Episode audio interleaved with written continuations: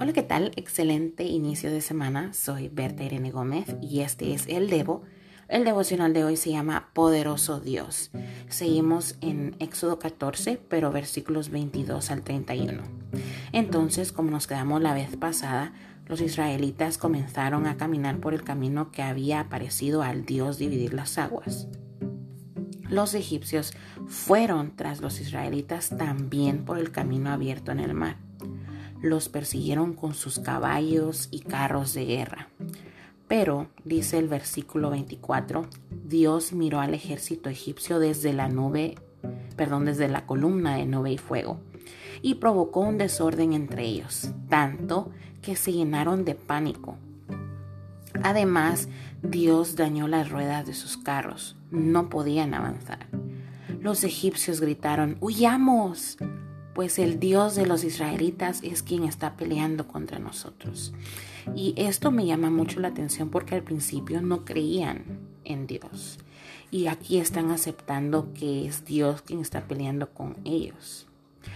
Luego sigue diciendo que Dios le dijo a Moisés que extendiera el brazo nuevamente sobre el mar para que el agua del mar se volviera a juntar y así cubriera a los egipcios. Ya se imaginan lo que viene, ¿no? Y Moisés hizo así, y al amanecer el mar se volvió a juntar, es decir, regresó a como estaba antes. Los egipcios intentaron escapar, pero no pudieron. Dice el versículo 28, ni un solo egipcio quedó con vida. Se podían ver los cuerpos tendidos a la orilla. Y así fue como aquel día Dios libró a los israelitas wow, asombrosa parte de la historia.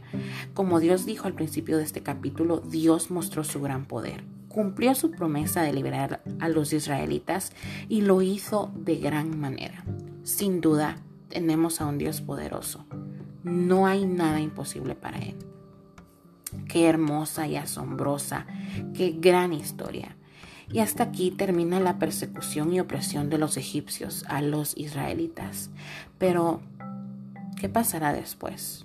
Oh, todavía falta mucho, mucho que ver y aprender. Esperemos aprender más y no solo eso, sino sobre todo poner en práctica lo que aprendemos de la palabra de Dios. Dios te bendiga. Gracias por escucharme.